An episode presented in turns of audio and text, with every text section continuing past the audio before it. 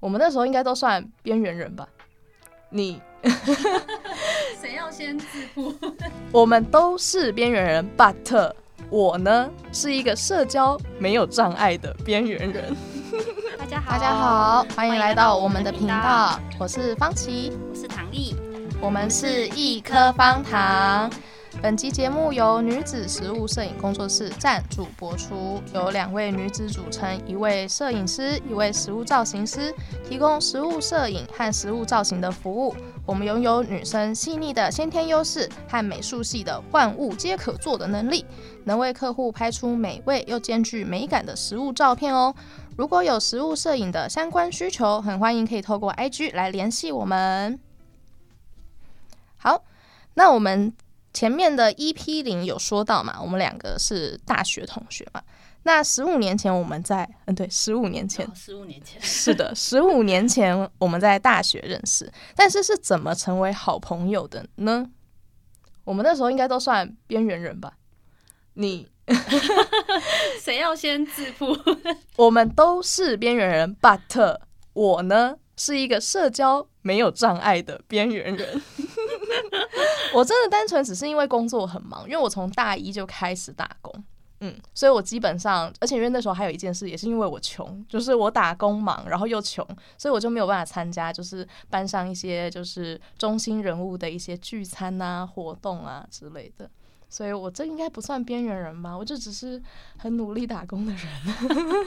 就是他是琪琪，算是因为工作的，他等于是要边学生的身份，还要是边上班，嗯、而且真的是算正职嘛，完全不像兼职的感觉、嗯。就是基本上只要我没在学校的话，我就是在公司这样子的感觉。对，那像我基本上我就是一个学生身份，那我假日会去打工。那刚刚像琪琪有条提到有聊到说，就是。呃，他比较没有时间去参与，就是班上的核心的一些活动或是聚会。啊、那我相信我完全有时间，但是我完全没有办法参加。为什么？你是有社恐吗？这算社恐吗？就是社交障碍。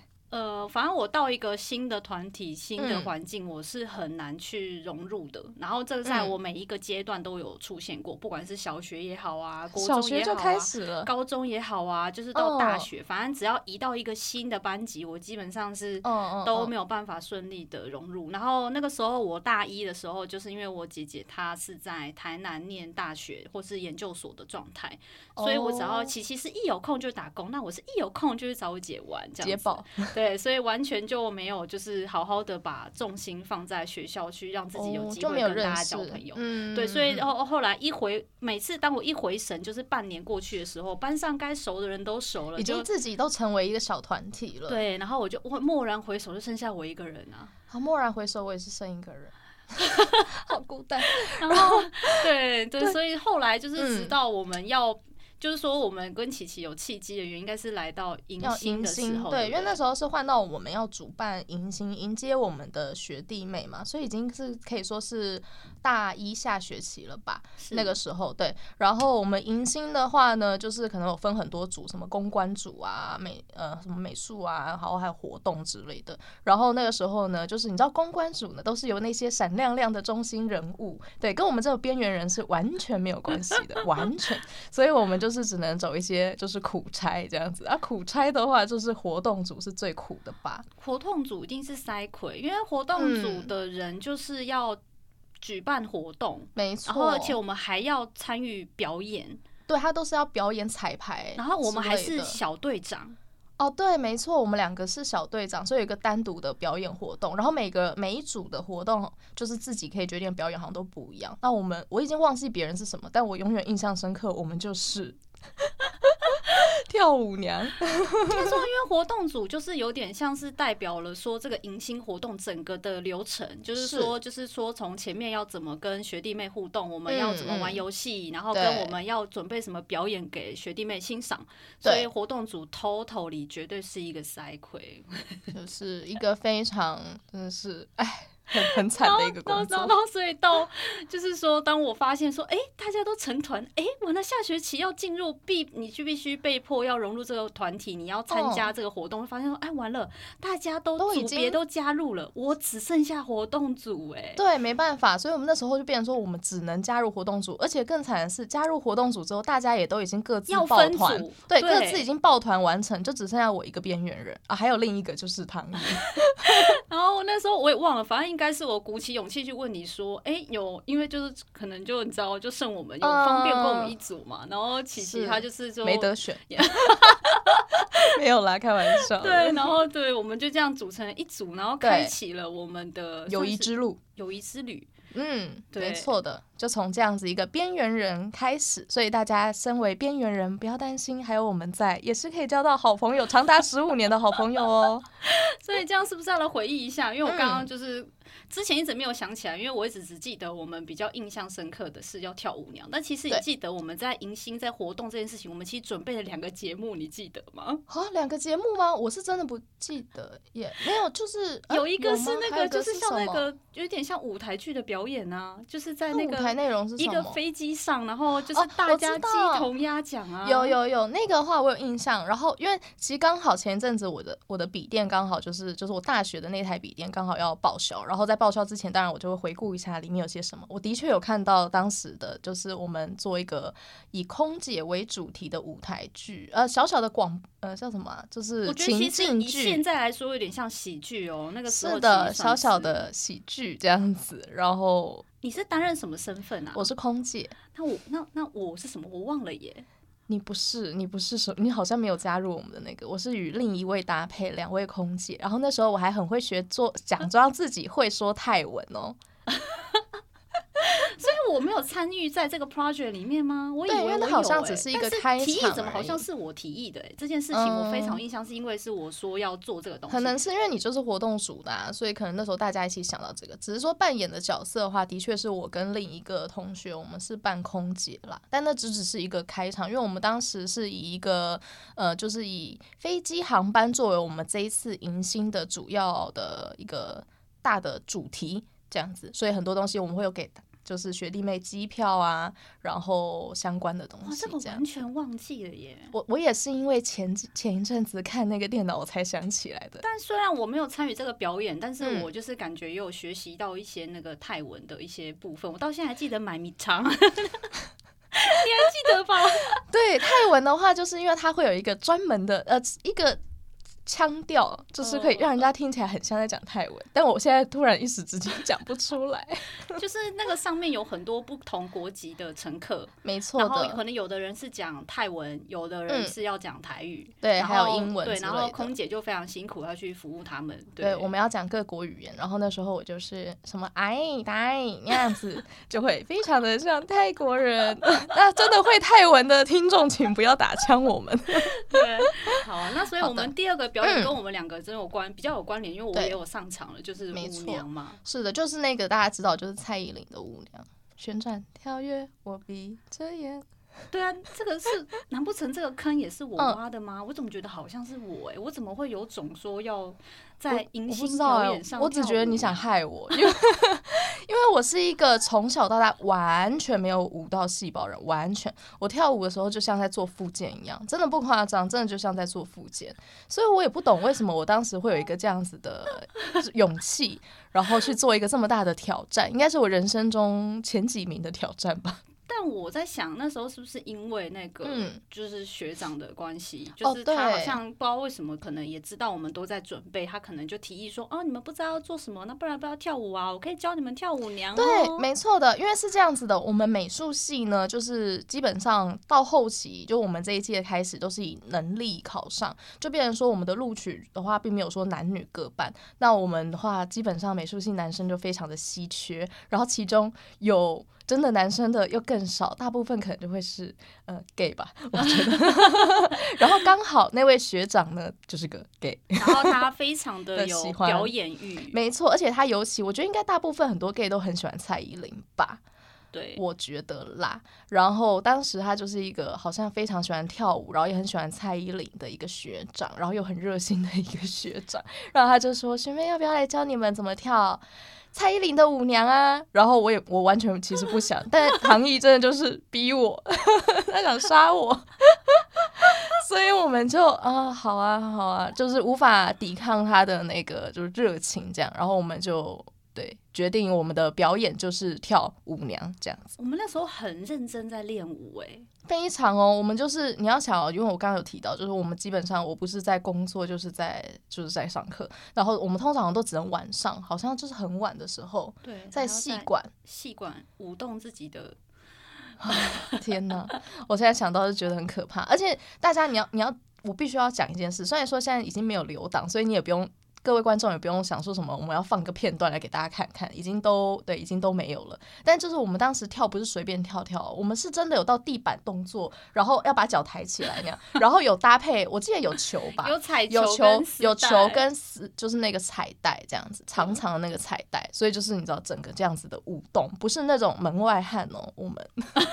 但是我就是现在回想起来，我们当天在就是迎新当天，我们表演完之后，嗯、我觉得我印象中没有什么掌声诶、欸，这个有点恐怖是。是到底是我们表演的超乎预期，大家想说哇、哦、怎么会这样？还是哑口无言？还是对？其实他们就说哇这好尴尬，也敢拿出来跳啊？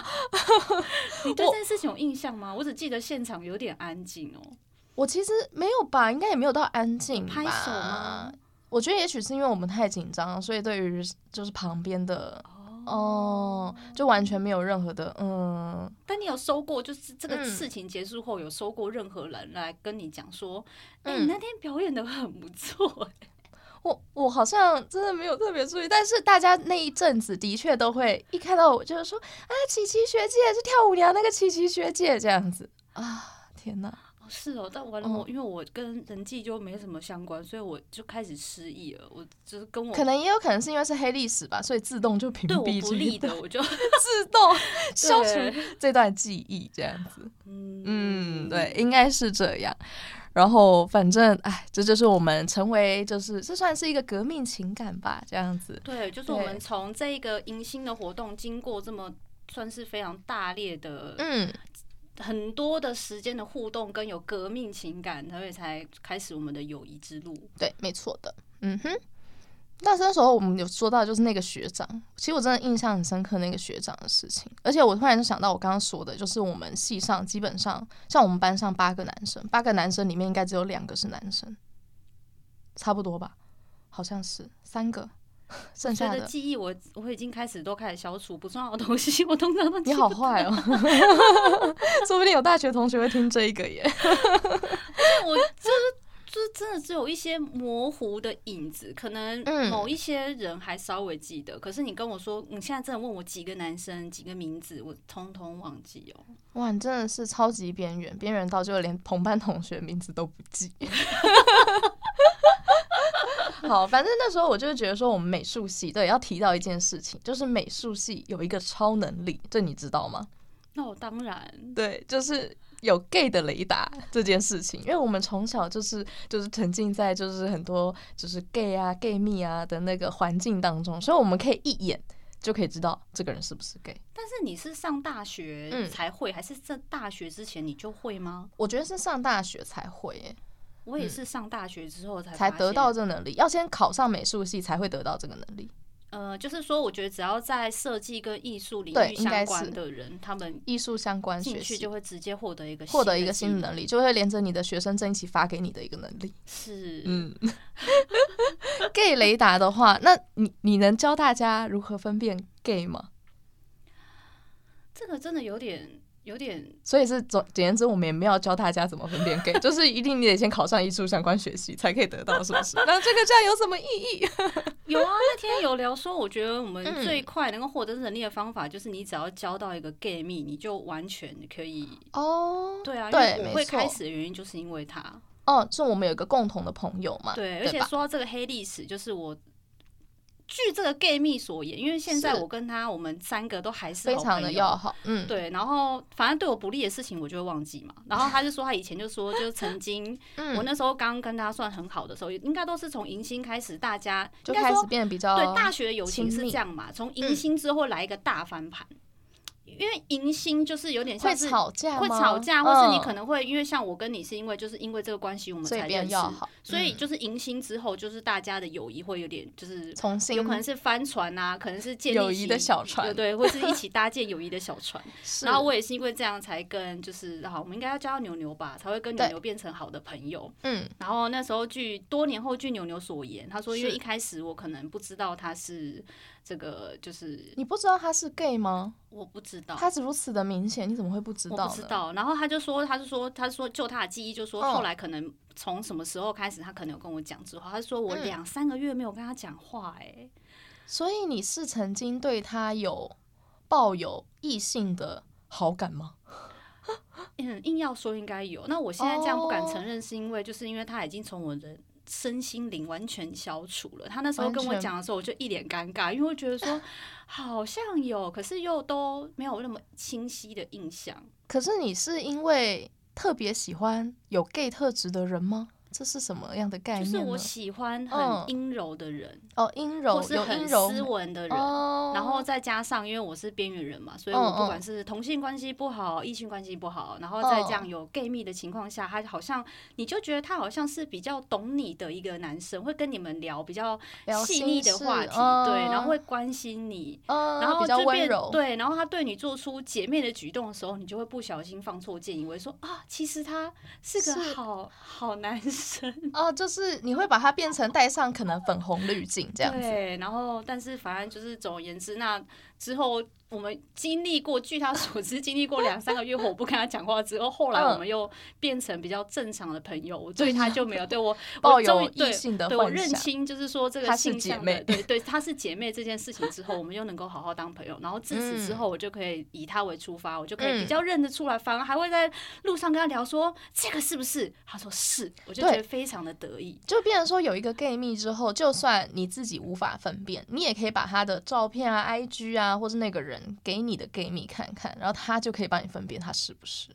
对，因为我也是因为有这样的朋友之后，才比较了解这样性向的人。然后，再加上我不确定现在可能现在时代大家已经已经比较开放了，就是说如果今天是 gay 的情况下，他可能比较能够对外很，而且他也不会避讳。对，比较不会避讳，他也可以甚至在路上大方的牵手。但是在我们那个时期的时候，其实我觉得大家还是属于比较偏保守哦。对啦，毕竟十五年前嘛，各位听众，十五年前，对，所以那个时候就是对这件事情，我我觉得对我来说有大开眼界，因为就是说那个时候你会知道说，像呃蛮多那个时期，大家在那个身处在那个时代下的，如果说倾向你的倾向是比较比较偏 gay 或怎样，其实大家是不太敢去。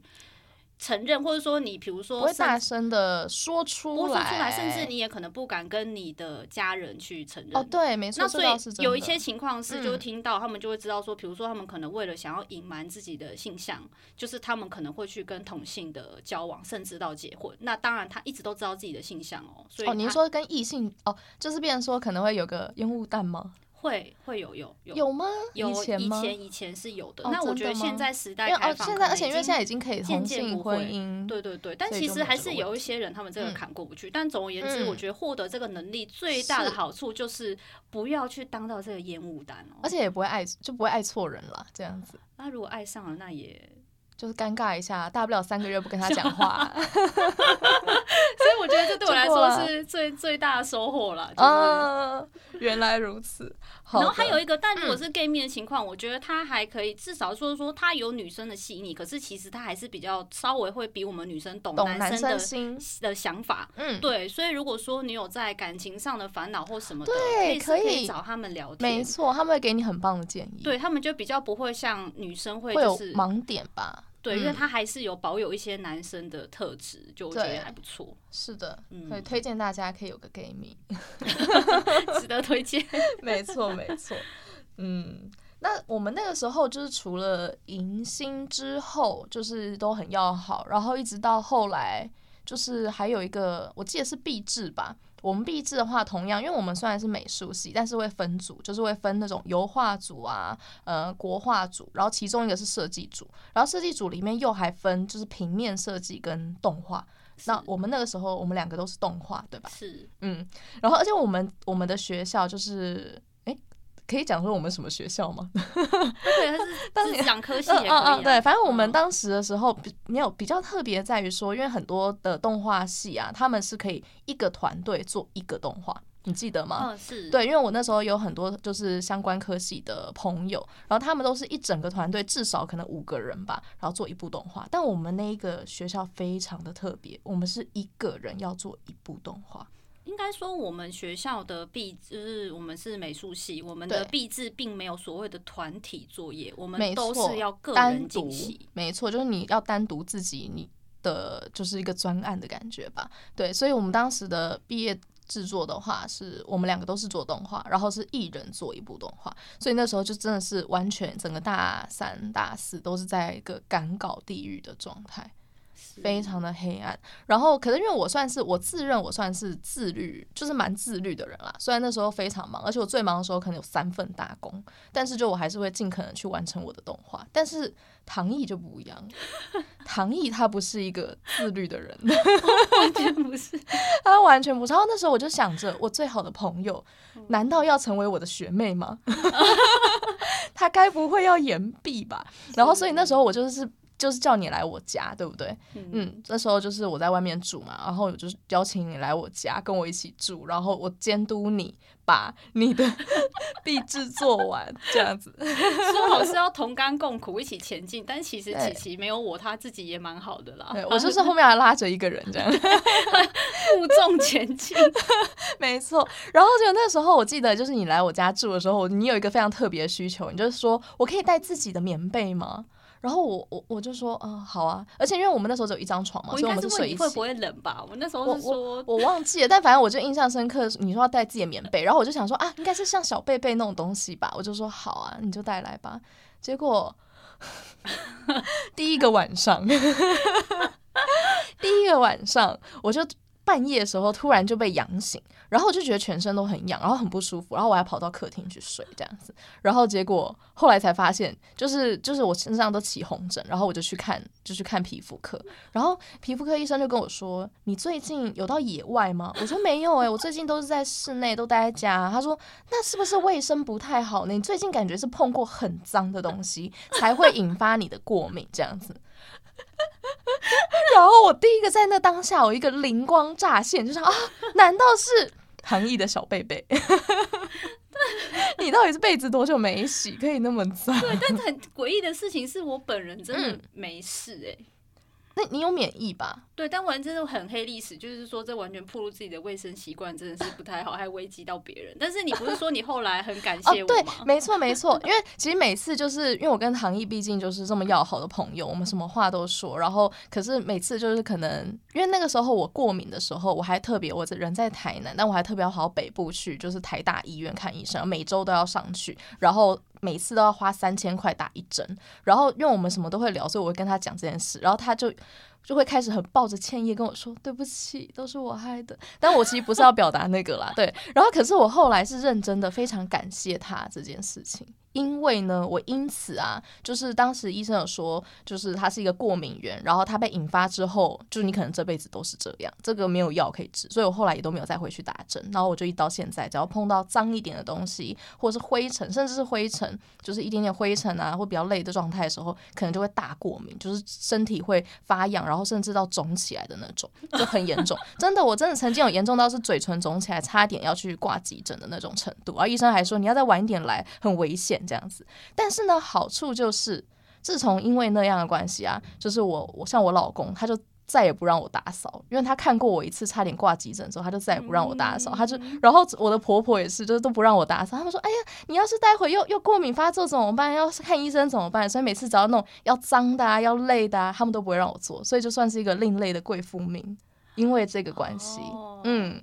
谢谢你。对，但我要跟大家声明，如果希望用我贵妇蜜，现在找我没有喽，我会洗免费。他现在很干净啦，他现在很干净，也不好说，但是尽量就是有维持一下，就是觉得说这是一个很大的警惕。我觉得人真的还蛮羞耻，可以让自己最好的朋友得到这么严重过敏。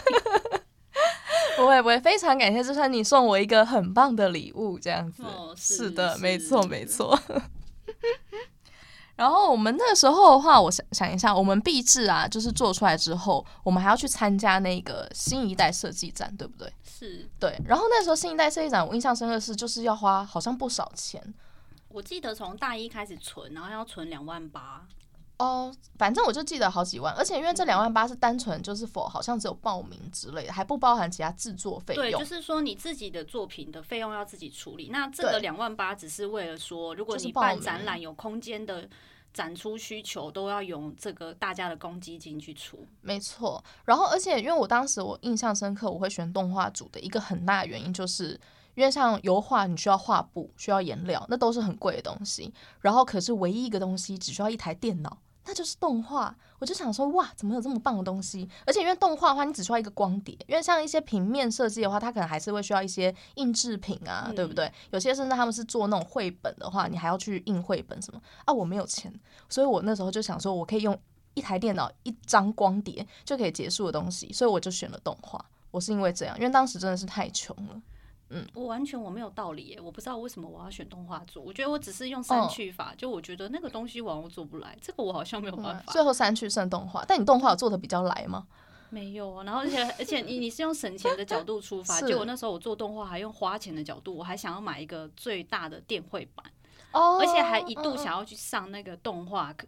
动画的算是课程嘛，就是这这合理吗？你自己就是动画组，然后上动画课我们学校有教，可是它只是一门课，它并不是因为是啊，因为我们不是专业。对，如果说以动画来说，有很多的东西要学。对，没错。所以那时候我就想说，哈，如果我做我要做好一部动画，我首要我要有个电脑，我要有个很高级的电绘板，我是不是还要去上课？好，那可想而知道，因为后来我就只有买电绘板，然后我也没有去上课，就是因为那个上课要也是要好几万嘛。所以我没有去上，啊、然后加上我一个非常恐怖不自律的情况，我的毕制也真的是一团糟，嗯、真的是。我只记得有一只鱼游来游去，好恐怖，哦嗯。好，就不提了，也大家也不要叫我们把它放上去，我们也不会放上去给大家 看，已经消失在哪 片红海里了。没错，没错。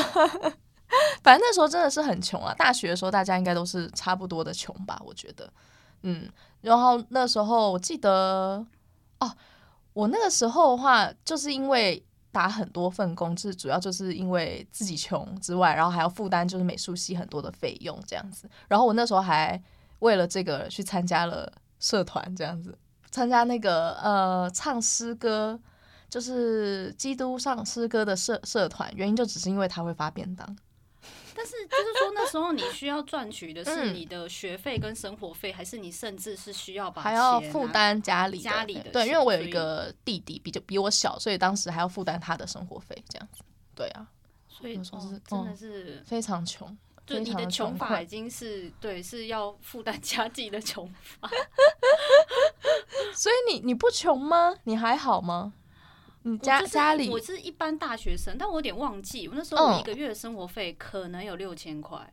哇，那很好哎，六千块很多嘛？那时候我我没有生活费，因为我都没有算过。就是说，你那时候因为你必须对金钱要很比较，我不是到斤斤计较，就是说你很需要知道你的支收入跟支出。你那时候有，你有印象，你一个月你自己嗯大概需要多少钱吗？嗯，我还真没有去算过，但是我只知道说，就是我的打工的全部的钱的话，一个月好像可以赚到两万多块、三万块，但是全部负担下来的话，好像也没剩多少。因为三万块，然后就要还要还要回给汇给家里啊什么的。嗯，所以我是六千，可是那个时候以大学生来说，每个月至少应该要个一万多块，因为嗯。